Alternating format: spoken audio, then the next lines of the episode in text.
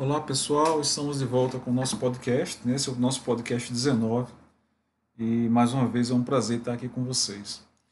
É, o podcast de hoje trata de um tema que eu pessoalmente tenho tratado em sala de aula, né? especialmente quando a gente trabalha com conceitos como de segregação socioespacial, como de planejamento urbano e mesmo a questão da habitação né? no Brasil que é o processo, que é um, na verdade é um, é um conceito que é novo, é, já é usado pela antropologia, mas que eu percebo como sendo um conceito interessante para a gente entender alguns processos, tanto na escala da cidade como também nas relações sociais como um todo, que é a invisibilidade social.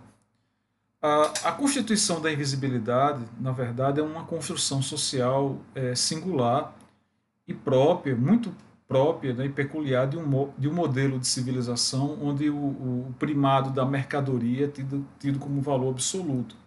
É visível aquilo que pode ser vendido. Segundo esse modelo, é, tanto os indivíduos como grupos sociais, então, eles, eles que se formam, os grupos que vão se formando, eles tendem, em momentos estratégicos de sua reprodução, dessa, da sua reprodução social, à invisibilidade é, o que é visível em nossa sociedade é aquilo que pode ser vendido, que pode ser comercializado. E tanto é que nós vemos hoje um período onde a nossa imagem ela tem servido para a veiculação de propagandas, né?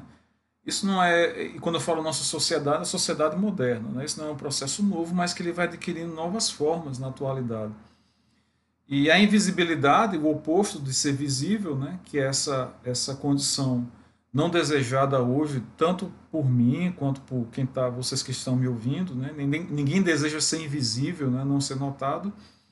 É a, a invisibilidade, então, é um projeto que, ora, ele tem sucesso, ora, não tem sucesso. Né? Ele deve ser combatido, porque, afinal de contas, afinal de contas nós estamos em uma, em uma, em uma sociedade né?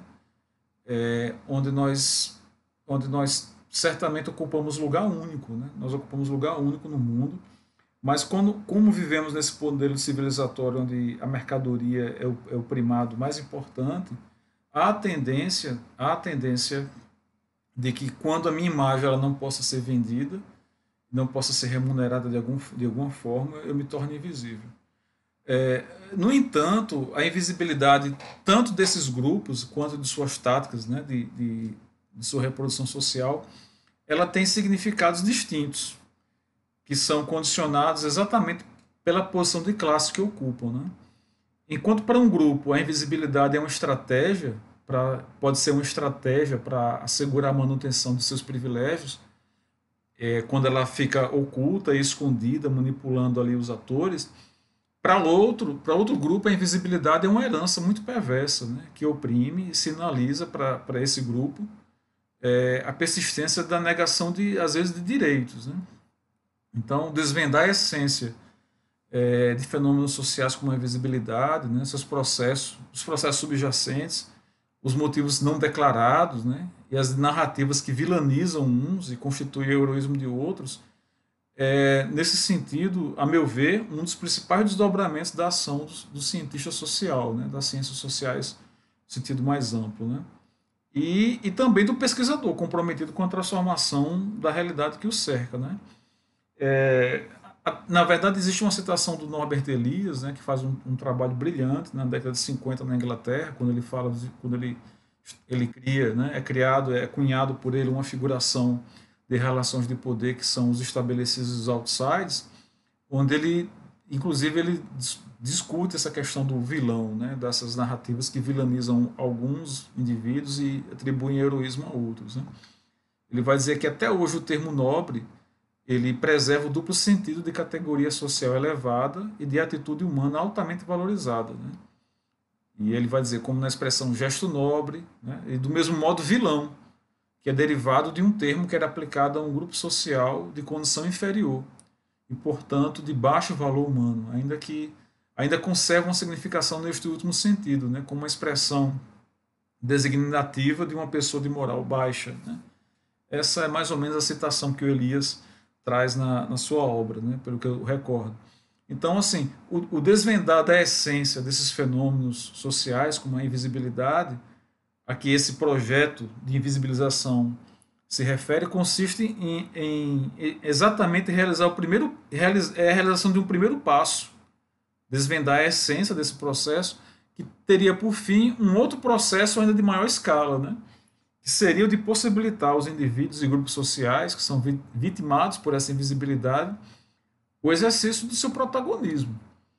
É, a cidadania, né, falando um pouco sobre o aspecto da cidadania, o aspecto da participação, ela é capaz de imbuir e, do, e, do, e de nos conferir um forte sentimento de sermos protagonistas da nossa própria história e em um nível, em uma escala mais elevada, protagonismo da história do grupo social que nós pertencemos. Tanto é que quando nós participamos de decisões importantes do grupo a que nós pertencemos, quando nossa voz é ouvida, quando nós somos considerados, nós é, há um sentimento de reforço que advém de, puxa, eu fui considerado na minha fala, eu fui considerado na minha pauta, e isso reforça o, o poder social tanto do indivíduo como dos grupos sociais e, o, e é capaz de torná-lo ainda mais ativo no exercício dos seus direitos, dentre esses direitos básicos, o direito de ser visto. Né? Isso é muito importante, a gente perceber que a invisibilidade social ela é capaz de anular o protagonismo dos sujeitos. Né? Quem nunca sofreu, quem nunca passou por uma situação onde uma fala que é feita por nós, onde uma colocação que é feita, ela não é ouvida e não é considerada. Né? Isso é um, é um, na verdade, eu considero isso um ato de violência. Desculpem. E de fato, é exatamente por meio da construção, inclusive de narrativas e discursos, que vão se travestindo de legitimidade, que esses cenários opressores se formam ao longo da história da sociedade humana. Né? Esses discursos que invisibilizam, tornam invisíveis grupos sociais e pessoas. Né? É, cenários de opressão que não apenas anularam esse protagonismo dos sujeitos e dos grupos, mas que em casos específicos eles se aproximaram do extermínio de, de grupos inteiros também, e até de sua cultura. É, é, por exemplo, segundo essa perspectiva, que processos violentos, como o extermínio das populações americanas nativas na América, né, no nosso continente, se viram justificados né, quando, é de seu, quando estavam em andamento. E que até mesmo judeus foram mortos em campos de concentração durante o período do Terceiro Reich na Alemanha essa tentativa de implantação do Terceiro Reich na, na, na Alemanha nazista. É, é, por isso que eu considero dessa forma plenamente compreensível que ainda na modernidade, né, ainda na atualidade, seja possível rastrear elementos do processo de invisibilização social, não apenas de indivíduos e grupos sociais, que conferem sustentação ao fundo narrativo, né, de natureza que, por que não dizer, homicida, porque o processo de invisibilização ele também ele pode ter características homicidas. Né?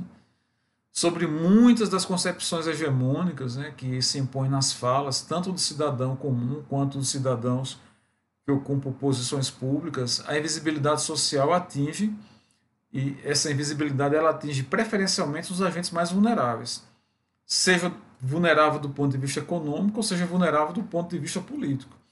Então, assim, sejam anônimos, autoridades públicas, ocupantes de cargos eletivos ou ainda da imprensa, o peso dessa invisibilidade ele, ela se manifesta, ele se manifesta sem tomar conhecimento é, dessas pessoas, mesmo porque é, ele não prescinde, ele não precisa do consentimento de que é tornado invisível, né?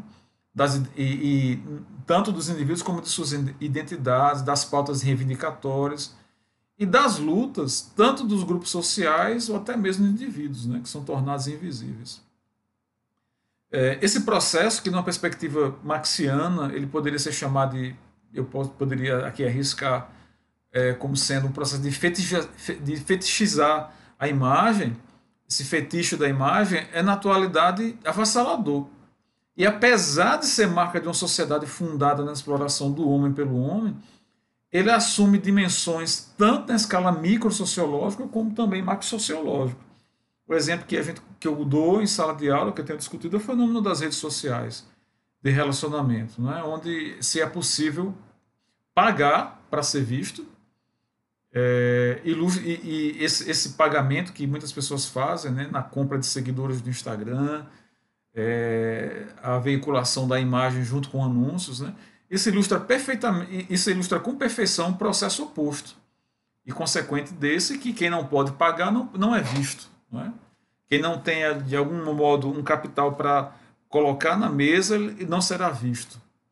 Então ser visto, ser percebido, é, ser curtido, né, ter as curtidas nas postagens, tanto em, no Instagram como mesmo nos grupos de WhatsApp que nós participamos, né, só é possível nesse modo de sociabilidade a quem possui minimamente uma ou outra camada de definição do sujeito. Quer dizer, não basta no modelo de civilização digital atual ser humano. Você precisa ser humano e ter capital, seja simbólico ou seja financeiro, para poder ser visto e notado. Caso não, você será tornado invisível. É, é preciso, além de ser humano, ter então meios para assegurar que o outro veja como humano. Veja a que ponto a gente está chegando. Ao ponto de de, de, de sentir que para ser visto e ouvido você precisa ter algum capital para ser dado, né? Para que você possa comprar ali um espaço né? E, e, ser, e ser considerado naquilo que você pensa, naquilo que você fala, ou mesmo quanto à sua versão de fatos. Né? É, e, e mais do que isso, eu acredito, para que o outro veja o valor e o significado da riqueza da, de, de experiência que o indivíduo possui, sejam experiências boas ou, ou ruins, é, se lega, é, é, se lega a tarefa ao mesmo desse indivíduo de promover a sua imagem. Então, sobre nós está imposto também a tarefa de, de nos promovermos de algum modo. Porque caso você não se promova, você será, será não será visto. Né? E, e, o ser visto aqui, eu preciso dizer que não é o ser visto no sentido de ser considerado famoso ou ser lembrado. A maioria de nós somos anônimos e seremos anônimos a maior parte da nossa vida mas eu me refiro a um processo de ser negado em suas pautas, em, seus, seus desejos, né?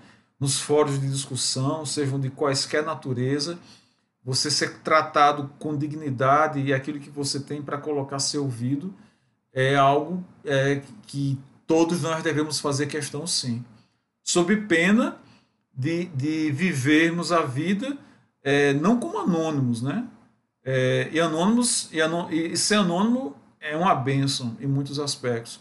Mas eu falo de um tipo de, de ser anônimo que nos anula como sujeitos de direitos. Essa, essa é a invisibilidade que me preocupa. Ser famoso ou não ser famoso, isso não nos interessa, especialmente a gente que está na universidade.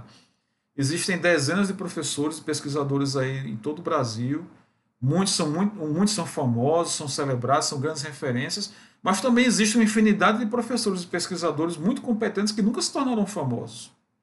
Milton Santos, numa entrevista, falou sobre isso, né? que ele conhecia muitos e muitos pesquisadores, colegas contemporâneos seus, que jamais seriam conhecidos, jamais seriam tornados famosos, embora ele fosse famoso. Eu me refiro a essa noção de que ser anônimo como, como, é, com significado de não ser considerado. Esse processo é tão opressor que as redes sociais, inclusive, elas oferecem a seus usuários a possibilidade de tornar o outro, que me desagrada, ou que desagrada a gente, em algum momento, de modo justificado ou não, invisível. Né? É muito comum se, e muito comum se torna hoje nas relações expressões do tipo: eu bloqueei ele, né? não, não quero mais ver seus stories, eu não curto mais nada dele ou dela, eu vou excluir. Né? O, o que é que há por trás dessas expressões? A violência e o desejo de não se ver o outro que nos desagrada. É, e violência tal que, se orquestrada em grupo, ou mesmo quando se tomam as dores do nosso afeto pode se chamar até sem prejuízo semântico algum de linchamento. Existem aí as práticas de lixamento virtual, quando os grupos se organizam para invisibilizar o outro, até mesmo para para é, promover ações de, de, lixamento virtual, né? que é um processo violento e, inclusive, deve ser é, é, denunciado. Né? É, de todo modo, dói. Dói e muito não ser visto, não ser percebido e não ser ouvido. O, que há de necessidade imperiosa, então, é entender que os usuários dessas expressões, como bloquear, deixar de seguir, é, restringir, eles detêm uma dificuldade básica é, que sinaliza a impossibilidade, de, que sinaliza uma impossibilidade de lidar com o conflito e conviver com o diferente, da importância do espaço público, do espaço físico, do espaço geográfico, porque no espaço geográfico, é, quando eu encontro o outro diferente, estou tendo que conviver com aquele diferente naquele espaço que eu convivo, que eu compartilho, seja na praça pública, seja na rua, seja na universidade, eu, a gente precisa treinar-se a aprender, é, a gente precisa é, é, é, desenvolver a habilidade de, de, lidar com essa diferença, de conviver com essa diferença no espaço geográfico, no espaço físico. E o que, que nós temos hoje? Uma migração é, que inclusive é desejada por muitos, apenas, por exemplo, para o ensino remoto. O que é que a gente está comprando com essa ideia de que o ensino remoto ele, ele vai tomar conta das universidades? Né? É exatamente a gente está comprando a entrada por um tipo de sociedade na qual as pessoas não conseguem conviver no espaço físico umas com as outras. Porque hoje, se eu estou numa sala de aula como aluno e eu não quero ver a cara do professor, eu basta eu fechar a câmera eu não quero que eu não quero ser visto, deixo apenas o meu áudio ligado quando o professor me chamar para falar alguma coisa. Isso é um processo de visibilização. É um processo que, se a gente não combater, não problematizar e não debater sobre ele, nós vamos estar formando uma sociedade de pessoas que não se suportam. Já existem estudos aí falando que a sociedade que está saindo desse período de pandemia é uma sociedade de pessoas que estão com dificuldade de suportar as diferenças entre si. Né? Então, isso é uma coisa que eu acho que a gente precisa se preocupar. E eu quero ressaltar também que essa reflexão ela não é particular na sua aplicação a grupos de minoria política, não. Pois o processo de visibilização do outro é próprio de todos os grupos sociais. Pode-se até dizer que ele tem uma função bem específica assumida na reprodução social dos grupos. Qual seja essa função? A de perpetuar valores e assegurar que o status quo seja mantido ou mesmo subvertido. Ora, como é que isso acontece? É, é tornado invisível quem desagrada o grupo, é tornado invisível quem questiona, é tornado invisível quem representa qualquer tipo de ameaça a uma ordem estabelecida. Seja na escala macro-sociológica do país ou de uma cidade, seja na escala micro-sociológica, que vai do grupo de WhatsApp, um grupo de Instagram, a, a, a colegiado de curso, a, a um campus de uma universidade. Quando há determinado grupo que de alguma maneira ameaça o status quo, a ferramenta mais eficaz é tornar esse grupo invisível, para que a ordem não seja subvertida. E a ferramenta de maior eficácia nesse processo é a construção de narrativas. Isso é que é terrível. Se constroem narrativas que vilanizam uns e dão status de heróis a outros. É, então, um passo importante é desconstruir essas narrativas. Desconstruir essas narrativas é o primeiro passo para tornar visível, para que os, os indivíduos sejam tornados visíveis e os grupos sociais marginalizados e violentados pelo processo, por esse processo, eles voltem a ser considerados e voltem a ser vistos. Isso, quando a gente pode aplicar isso tanto para entender a periferia de uma cidade, os espaços tornados invisíveis, né? o que eu chamo no projeto que eu desenvolvo de, como a cidade invisível, como também nos grupos sociais, para que os indivíduos tornados invisíveis eles possam voltar a ser vistos e considerados. Porém, esse enfrentamento ele não dá sem conflito e não é feito sem sacrifício. A, a desconstrução dessas narrativas opressoras é também um empreendimento, gente, de natureza ética e capaz também de, além de denunciar as verdadeiras posições dos sujeitos e grupos sociais em disputa, ele, esse, essa desconstrução é um processo revolucionário. E como processo revolucionário, é, é, esse processo mesmo dotado de radicalidade, posto que ele vai às raízes das pequenas e grandes questões. Não há, não há, não há, portanto, é, no exame dessa questão, fuga de intenção na tarefa de demolir narrativas. Quando a gente parte para desconstruir a narrativa ou para construir narrativas, há intenção. Há intenção, sim, e deliberada nas ações de enfrentamento que a gente tem que empreender também para demolir essa, essas narrativas. Né? E a intenção é ser tornado visível e ser valorizado. Tanto, com, volto a dizer, é, na escala de uma cidade, os grupos periféricos serem vistos pelo poder público, como também nos grupos, nos, na, em um amigo falando uma espécie de microsociologia do poder. Ah, tem uma discussão de considerável valor teórico, já fiz referência aqui a ela, de reflexão né, sobre o tema que, que nos ajuda a entender esse processo, que é a figuração sociológica dos estabelecidos e outsides, né, feita por Elias. Recomendo que quem puder ler esse livro, né? que é uma sociologia das relações de poder, né? que é aplicado em vários contextos sociais a partir da obra do Norbert Elias, que é quando ele faz um estudo de uma cidade do, do distrito industrial de Londres, na Inglaterra, na década de 50. Década de 50 né? E isso, é, esse estudo, essa pesquisa que ele faz, nos ajuda a entender melhor esse processo que eu estou me referindo aqui. Então, seja, seja na dimensão do espaço geográfico, ou mesmo virtual, o processo de tornar o outro invisível é um instrumento de poder.